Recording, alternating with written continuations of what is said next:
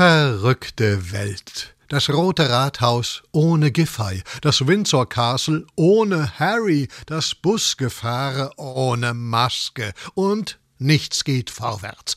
Da kommt dieser neue Streik hinzu. Fridays for Verdi. Parallel nie mehr Kohle fördern und viel mehr Kohle fordern. Eine merkwürdige Cola-Verbindung. Cola, äh, Verbindung. Eine Verbindung äh, wie früher Commerzbank und Postbank, die zur Com-Postbank zu. Naja, gut, das ging ja auch nicht. Und die Commerzbank kommt jetzt in den DAX zurück. Ich weiß, das interessiert euch nicht, aber das ist die Welt, die in der Politik keine Heimat hat. Doch da, ein paar wenige aufrechte Parlamentarier.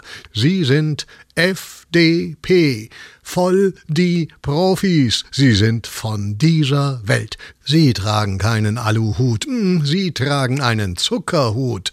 Ein Werbeverbot für überzuckerte Kindernahrung? Die FDP sagt nein, das sei geldfremd. Äh, Entschuldigung, weltfremd, wobei Geld und Welt in der FDP verschmelzen. Süß. Auch die Werbeindustrie warnt, die Kohle aus der Süßwarenwerbung, die sponsert ja auch kinderertüchtigende Sportveranstaltungen. Das stimmt.